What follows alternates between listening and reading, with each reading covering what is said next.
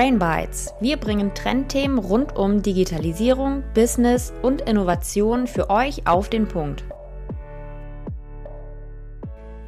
Ja, hallo und herzlich willkommen zu einer neuen Folge von Brain Bites. Heute dürft ihr wieder mit äh, Dani und mir Vorlieb nehmen. Dani, schön, dass du da bist. Ja, moin. Sag mal, worum soll es heute gehen? Ja, heute soll es um das Thema Crowdfunding gehen. Super spannend. Ich hatte tatsächlich äh, das erste Mal Kontakt, glaube ich, mit Crowdfunding im Studium noch, im BWL-Studium, wo es so um Social Entrepreneurship ging und quasi um Unternehmen, die ja wirtschaftliche Tätigkeiten verknüpfen wollen, um einen positiven Effekt für die, ähm, für die Gesellschaft zu schaffen. Und da ist es nämlich ein spannender Bereich, so zu finanzieren. Und gerade in der heutigen Zeit gibt es ja auch immer mehr Business-Ideen und innovative Themen und da wird auch Crowdfunding ähm, eine beliebte Methode, um das Projekt zu finanzieren. Und unsere Generation ist ja sehr digital und wir sind aber auch engagiert. Wir sind sinnstiftend, wir wollen einen Mehrwert schaffen und deswegen ist Crowdfunding Thema und wir wollen es heute mal in unserem Podcast hier beleuchten, weil wir uns ja immer Trendthemen widmen. Aber starten wir doch direkt mal rein. Was ist denn Crowdfunding, Dani? Ja, ein bisschen hast du es ja gerade schon ähm, angerissen. Wenn ich das Ganze jetzt mal ins Deutsche übersetze, könnte man sagen, das ist die Gruppenfinanzierung. Also Crowd können wir mit Menschenmenge übersetzen, Funding können wir mit Finanzierung übersetzen. Es ist also eine Art der Finanzierung, wo eine Vielzahl von Menschen ein Projekt finanziell unterstützt und somit dazu beiträgt, dass dieses Projekt bzw. das Produkt möglich gemacht wird. Die Kapitalgeber, also Crowdfunder, sind also eine Vielzahl von Personen und jeder muss dann im Verhältnis zur Gesamtmenge nur einen, ja, ich sag mal, geringen Anteil an der Finanzierung tragen. Das Ganze funktioniert über sogenannte Crowdfunding-Plattformen. Da gibt es wirklich super, super verschiedene mittlerweile. Da ist äh, ja für jeden was dabei. Und äh, das vielleicht ganz einfach erklärt. Ähm, dort muss man letztendlich das Projekt vorstellen, eine Mindestkapitalmenge angeben und einen Zeitraum.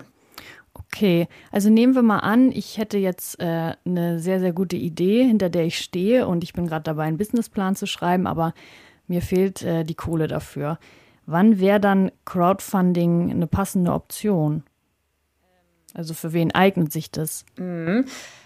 Ich sag mal so generell kann jeder seine Projekte oder Produkte über Crowdfunding finanzieren lassen. Also dem sind eigentlich keine Grenzen gesetzt. Also wenn ich selbst beispielsweise oder du ein cooles Projekt habe und ähm, Geld einsammeln möchte, wäre auch das für mich dann eine gute Alternative. Es kann aber auch zum Beispiel für Startups oder KMUs ähm, eine äh, Alternative der Finanzierung sein, die ihr Produkt einfach umsetzen möchten und Kapital äh, brauchen. Also von daher NGOs, Startups, Privatpersonen, Vereine. Eben in äh, deiner Einleitung hattest du ja auch schon mal Social Entrepreneurs genannt, also Leute, die ja nicht rein wirtschaftliche Motive haben, sondern auch einfach Impact schaffen wollen. Also das ist wirklich letztendlich für jeden geeignet. In der Regel sind das aber, ich sag mal, innovative Produkte oder Projekte. Ähm, oftmals sind es auch Finanzierung von Nischenprojekten. Denn zum Hintergrund, in der Regel sind das halt Geschäftsideen, mit ja, unsichereren Vorhaben, wo jetzt ein Bankkredit beispielsweise nicht in Frage kommt. Oder es sind zum Beispiel Vorhaben mit gutem Zweck dahinter. Okay, und du sagtest ja gerade, ähm, Geldgeber sind da in der Regel dann eben Privatpersonen. Mhm. Und was ist jetzt die Motivation von einer Person, Geld zu geben im Rahmen des Crowdfundings? Mhm. Und äh, warum sollte man sich quasi beteiligen?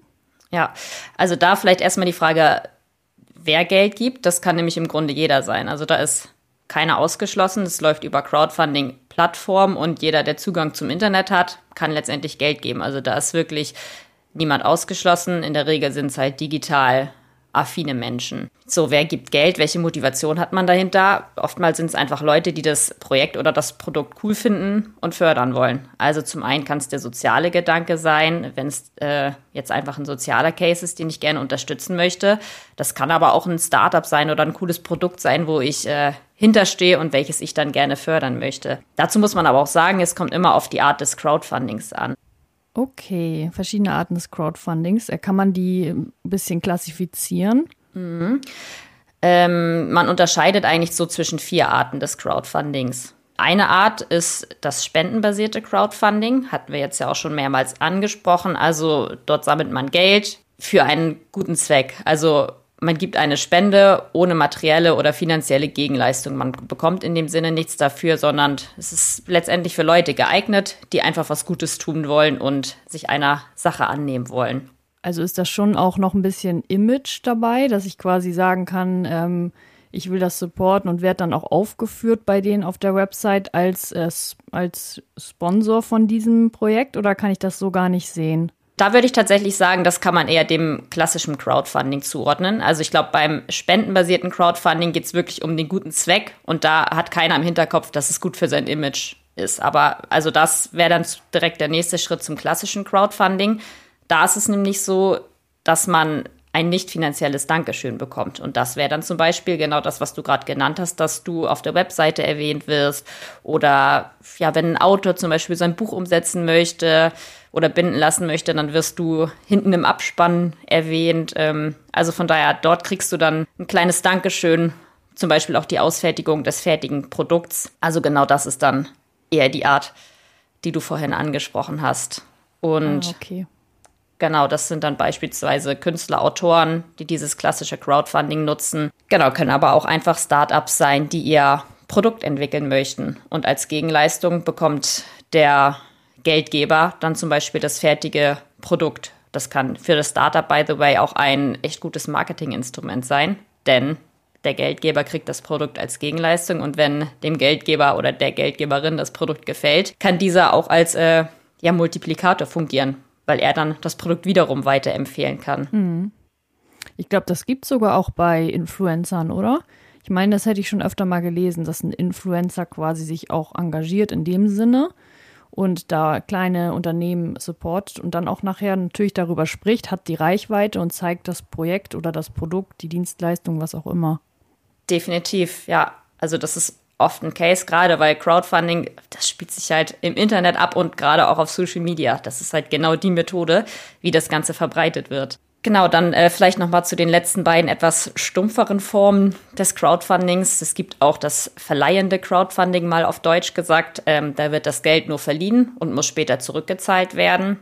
Das ist letztendlich für Leute gut, die eine, eine stetige Rendite wollen, weil sie bekommen natürlich ähm, einen zuvor festgelegten Zinssatz dann ausgezahlt dafür, dass sie das Geld verleihen.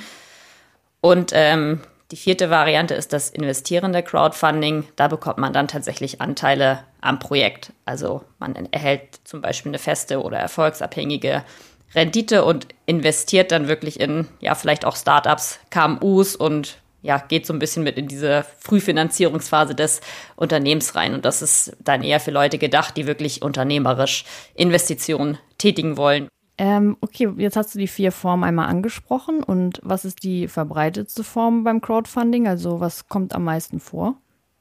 Also tatsächlich kann ich da gar keine fundierten Zahlen oder Auswertungen liefern. Ich habe da tatsächlich nichts Aktuelles gefunden, was ich euch jetzt mitteilen könnte. Ich denke aber, dass die klassische Form, also das klassische Crowdfunding, die beliebteste Form ist. Das ist tatsächlich die Form, die meiner Meinung nach am meisten angewendet wird. Okay. Wenn wir uns das jetzt mal ein bisschen konkreter anschauen wollen. Ich bin jetzt jemand, äh, der ein Projekt hat und möchte eben im Rahmen des Crowdfundings äh, Geld einsammeln, bin der Geldnehmer. Was gibt es dann für mich zu tun? Also erstmal vorab, die Kommunikation zwischen Geldgeber und Geldnehmer läuft ja komplett über eine Plattform im Internet. Also teilnehmen, sage ich mal in Anführungsstrichen, beziehungsweise Geld geben kann jeder, der geschäftsfähig ist und das Internet benutzt. Also das vielleicht mal vorab. So, wie wird das Ganze ablaufen? Ähm, als der Geldnehmer, also der, der ein Projekt finanzieren möchte, sucht sich im ersten Step mal eine Crowdfunding-Plattform aus. Da gibt es mittlerweile tatsächlich, tatsächlich super, super viele unterschiedliche Plattformen. Okay, und du sagst gerade, es gibt ganz viele verschiedene Plattformen. Gibt es da Unterschiede oder woher weiß ich, welche Plattform die richtige für mich ist? Genau, also da ist erstmal wieder Recherchearbeit zu erledigen. Man muss natürlich selbst schauen, welche Wünsche oder welche Anforderungen mit welcher Plattform bedient werden. Die unterscheiden sich dann zum Beispiel in den Gebühren, denn die Plattform möchte in der Regel natürlich auch was dafür haben. Also ein Teil der Crowdfunding-Summe wird in der Regel an die Plattform abgegeben. Dann ist es natürlich der Aufbau generell, dann ist es ähm, die Form, wie beispielsweise das Finanzierungsziel angegeben bzw. erreicht wird. Es ist nämlich so, dass es auf den meisten oder auf vielen Plattformen so ist, dass eine bestimmte Mindestkapitalmenge erreicht werden muss, also die Mindestkapitalmenge, die dann vorher angegeben wurde von dem Projekt oder dem Produkt. Und wenn diese Menge nicht erreicht wird, platzt der Deal mehr oder weniger und das Geld wird an die Crowdfunding-Geber zurückgezahlt. Also das ist so ein bisschen dieses All-or-Nothing-Prinzip. So läuft es auf manchen Plattformen. Dann gibt es aber auch wiederum Plattformen, wo man beispielsweise ein relativ geringes Mindestziel hat und dann verschiedene Staffelungen, die erreicht werden. Also da gibt es wirklich verschiedene Plattformen für jeden Wunsch letztendlich.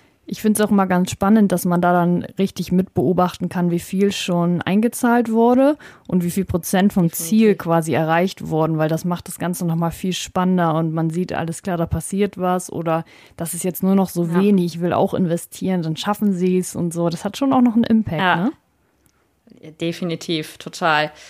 Genau, also wenn man dann die richtige Plattform gefunden hat, wäre der zweite Step, dort alles zu hinterlegen. Also du hinterlegst erstmal die Infos zum Projekt, das ist ja dein Aushängeschild. Also da kannst du Videos, Fotos, was auch immer hochladen. Dann musst du natürlich den Zeitraum angeben, also wann du dein Projekt umsetzen möchtest und wie lange du dafür Geld einsammeln möchtest. Und ganz wichtig dann natürlich die Mindestkapitalmenge. Also was ist überhaupt dein Finanzierungsziel?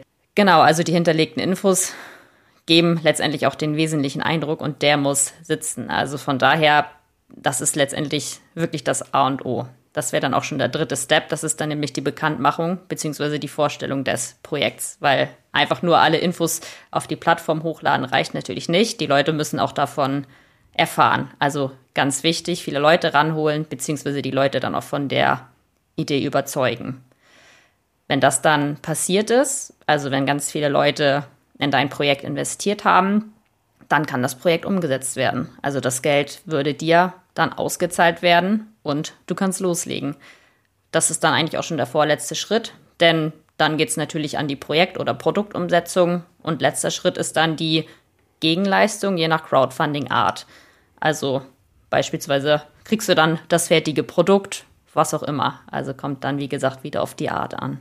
Okay, danke für den kleinen Einblick. Ähm, wenn wir jetzt nochmal die Perspektive wechseln von jemandem, der sagt, okay, ich habe äh, ein bisschen Geld auf der hohen Kante liegen, ich möchte damit mhm. was Gutes tun oder ich möchte es in, in diesem Rahmen investieren. Was wäre das Vorgehen für mich? Also was muss ich machen, damit ich das passende Projekt finde? Also zum einen kann ich da empfehlen, die Plattform durchzustöbern. Also das gibt super viele Plattformen und da sind alle Projekte gut und einfach aufgelistet mit guten Filterfunktionen. Also du kannst genau eingeben, in was du investieren möchtest. Also das wäre die eine Variante. Die zweite Variante ist aber auch einfach hier wieder Social Media. Marketing ist wirklich das A und O und der ausschlaggebende Erfolgsfaktor. Weil wenn niemand von dem Projekt, Projekt, oder Produkt weiß, gibt auch niemand Geld. Also du musst dann auch letztendlich darauf hoffen, dass du in der Zielgruppe bist und die Werbung erhältst. Aber umso wichtiger wieder für die andere Seite, alle Kanäle bedienen, Website, Blog, Social Media, Zeitung, Radio. Also wirklich, da gibt es alle Wege, alle möglichen Kanäle, die dann benutzt werden sollten. Okay, und äh, ich weiß nicht, hattest du jetzt, glaube ich, noch gar nicht angerissen. Ähm, was sind so die gängigen Plattformen, wo ich gucken kann? Mm, Gibt es unterschiedliche. Also hier in Deutschland ist zum Beispiel Start Next mhm. eine relativ bekannte Plattform. Ähm, in den USA gibt es Kickstarter, das ist auch eine relativ bekannte Plattform. Ähm, das sind jetzt so die beiden, die ich gut kenne, wo ich selbst immer mal drauf rumstöber letztendlich. Aber da kannst du tatsächlich auch bei Google einfach Crowdfunding-Plattform eingeben okay. und dann kriegst du schon tausend Übersichten und Vergleiche. Das finde ich nämlich tatsächlich auch ganz gut. Da ist wirklich schon gut aufgeführt, welche Plattform für wen gut und geeignet ist. Also Okay, super. Du hast jetzt ja schon mal gesagt, was gibt es für verschiedene Crowdfunding-Varianten ähm, und äh, was Plattformen unterscheiden und wie vor allen Dingen der, der Ablauf ist. Was sind denn jetzt konkret die Vorteile von Crowdfunding an sich? Also erster Punkt ist natürlich, dass das Ganze übers Internet läuft. Also jeder oder jede kann Geld geben, keiner wird ausgegrenzt. Und der zweite wesentliche Vorteil ist, es gibt keine Instanz, die entscheidet, ob die Finanzierung losgeht oder nicht. Weil letztendlich entscheidet ja die Crowd darüber, also die Menschenmenge, ob das Geld gegeben wird oder ob es nicht gegeben wird. Auch wieder der nächste Vorteil, also das Ganze passiert ohne Zwischenhändler. Wenn du in ein Projekt investieren willst, kannst du das schnell und unkompliziert machen. Und für die andere Seite wiederum ist es halt auch eine schnelle und unkomplizierte Art der Finanzierung. Ähm, weiterer Vorteil finde ich jedenfalls immer, die Anleger unterstützen das Projekt ja in der Regel aus Überzeugung. Also die können dann zum Beispiel als Produkttester fungieren, wenn sie beim klassischen Crowdfunding als Gegenleistung das Produkt bekommen. Sie können Multiplikatoren sein. Das natürlich auch, wenn es zum Beispiel einfach um eine Spendenkampagne geht. Du hattest ja vorhin auch schon ähm, Social Media und Influencer angesprochen. Also wenn ein Influencer ein ähm, Produkt pusht, ja, dann ist das natürlich schon mal eine mega Reichweite. Also von daher, das, das finde ich auch mal ein großer Vorteil. Einfach Social Media und letztendlich, dass die Leute das Projekt aus Überzeugung unterstützen. Mhm. Ja, gute Punkte. Und was gibt es für Nachteile oder potenzielle Risiken, die ich in dem Zuge auf dem Schirm haben sollte? Ja, also das, was ich eben als Vorteil angesprochen habe, dass es keinen Zwischenhändler gibt, ist natürlich auch ein Risiko. Denn wenn die Umsetzung nicht wie geplant funktioniert, habe ich im Worst Case halt einen Totalausfall der Investition. Weil das kann natürlich auch sein, dass ich in ein Projekt oder in ein Produkt investiere und beispielsweise eine Gegenleistung vereinbart habe und die dann nicht bekomme. Also von daher das Risiko tragen die Anleger komplett selbst und im Worst Case kann es halt dazu führen, dass ich gar nichts bekomme, mein Geld nicht zurückbekomme, beziehungsweise bei einer anderen Crowdfunding-Art keine Gegenleistung bekomme. Genau, und vielleicht noch als letztes Risiko, ähm, die Geschäftsidee wird ja super detailliert in der Öffentlichkeit präsentiert. Also da kann es natürlich auch dazu kommen, dass es Leute gibt, die das Ganze dann einfach nachmachen. Weil darum geht es ja eigentlich. Auf der Crowdfunding-Plattform beschreibst du ja wirklich super detailliert, was du vorhast. Und das kann jeder sehen, einsehen und theoretisch umsetzen. Stimmt, das habe ich bisher noch gar nicht so auf dem Schirm gehabt. Das kann man ja. dann nicht schützen quasi. Kommt drauf an, was du machst, ne? Also in der Regel sind es ja wirklich, ja, in der Regel sind es Produkte, die noch wirklich in den Kinderschuhen stecken. Weiß nicht, ob man das in dem frühen Stadion dann schon, dann schon schützen kann. Macht man eigentlich also, nicht, ne? Ja, machst du in der Regel nicht, nee. Oh oh. Gut, das ist natürlich ist ein aussagekräftiger Punkt, aber am Ende muss man das äh, auf die Waagschale legen, ne? Mhm, das stimmt, ja. Okay, also wir haben verstanden, beim Crowdfunding äh, investiert die Crowd also eine große Menge und deswegen ähm, auch kleinere Beträge.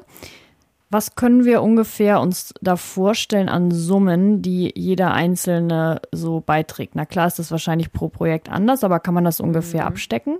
Also das kann wirklich von 1000 oder Tausenden Euro gehen bis hoch in äh, Millionensummen. Also das kommt wirklich drauf an, zum einen, ob man in ein Projekt oder in ein Produkt investiert, weil es kann ja zum einen einfach eine Projektkampagne sein, die umgesetzt werden soll, oder es kann tatsächlich ein ganzes Produkt sein, was neu entwickelt werden soll. Und so ein ganzes Produkt, gut, da brauchst du natürlich eine wesentlich höhere Crowdfunding-Summe. Das ist ein Einflussfaktor. Dann kommt es natürlich auch auf die Plattform an. Es kommt auf die Größe der Plattform an, aber gut, die suchst du dir dann ja auch je nach Projekt oder Produkt aus.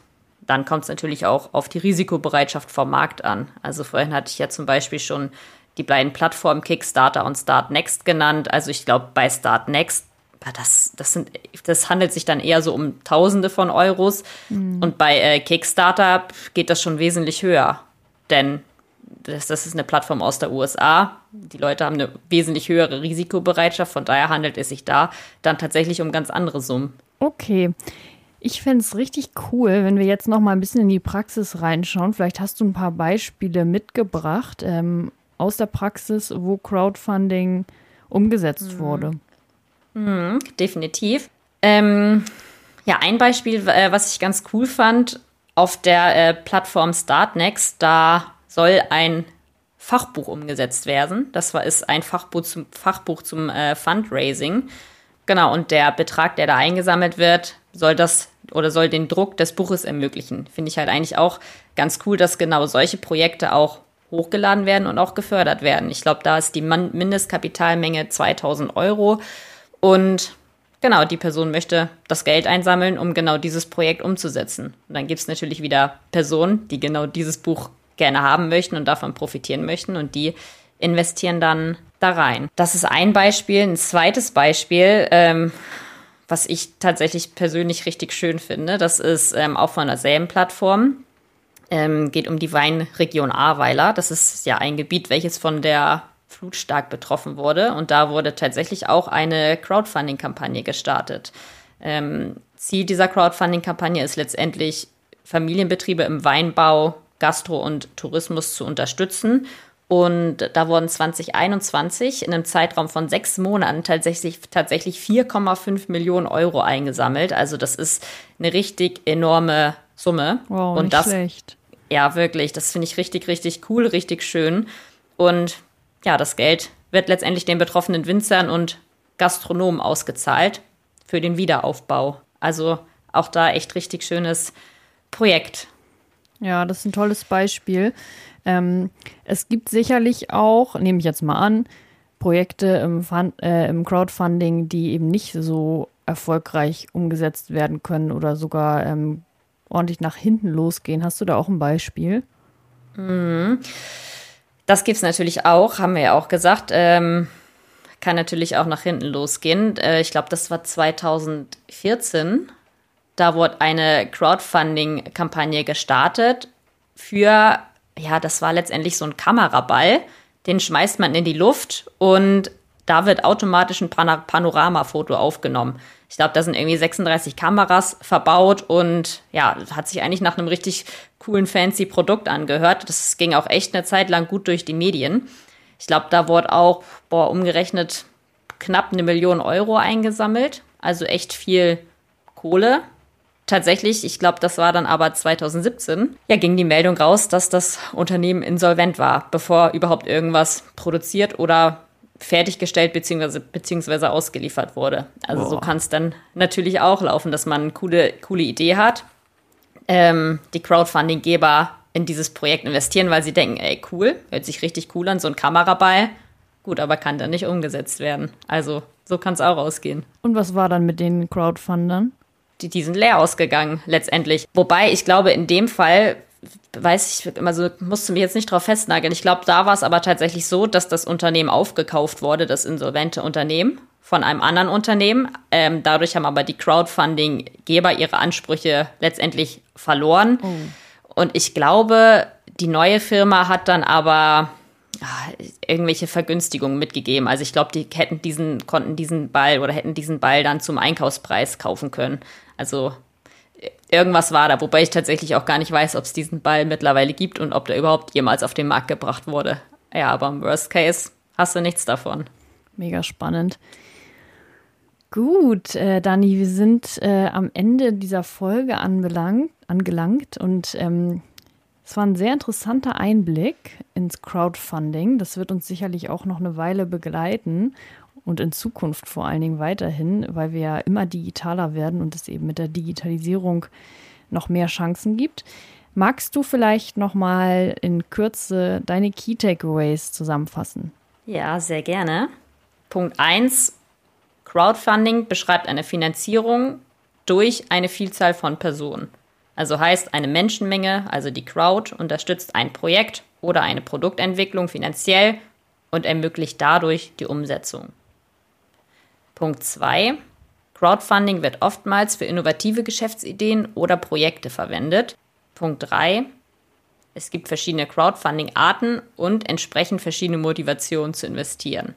Dabei unterscheidet man zwischen dem spendenbasierten Crowdfunding, zwischen dem klassischen Crowdfunding, dem verleihenden Crowdfunding und dem investierenden Crowdfunding. Punkt 4. Die Kommunikation läuft über eine Crowdfunding-Plattform. Da gibt es heutzutage tatsächlich eine riesen Auswahl an Plattformen mit ganz vielen unterschiedlichen Möglichkeiten. Und Punkt 5, letzter Punkt. Crowdfunding bietet eine unkomplizierte Form der Finanzierung an, gleichzeitig auch, aber auch eine risikoreiche. Also das heißt, Finanzierungen können zwar ohne Zwischenhändler wie einer Bank erfolgen, ähm, dadurch erfolgt das Ganze schnell und unkompliziert. Auf der anderen Seite, wenn die Umsetzung des Projekts aber nicht wie geplant funktioniert, liegt das volle Risiko halt beim Anleger und man geht leer aus, beziehungsweise ohne die Gegenleistung. Ja, und für wen das jetzt äh, zu schnell ging, der kann wie gewohnt auf unserem Instagram-Kanal vorbeischauen. Da schreiben wir euch auch immer noch mal die Key Takeaways mit rein und auch Wissenswertes rund um das Thema, mal eine Statistik, ein spannendes Zitat, wenn wir einen Experten da haben und so weiter und so fort. Also, Dani, dann bleibt mir nur noch äh, zu sagen, vielen Dank, dass du uns einen Einblick ins Crowdfunding heute gegeben hast. Sehr gerne. Ich freue mich auf die nächste Episode. Bis dann. Bis dann. Ciao.